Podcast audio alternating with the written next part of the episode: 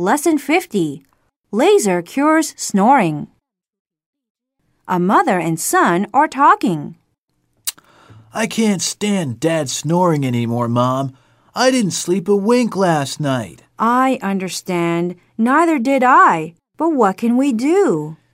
I read in a magazine that there's some kind of laser which can cure snoring. I read that too, but it's pretty expensive.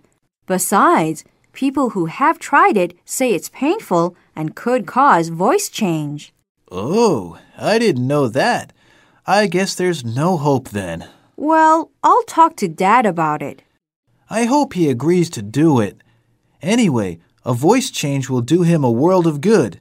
Have you heard him try to sing lately? Come to think of it, you're right.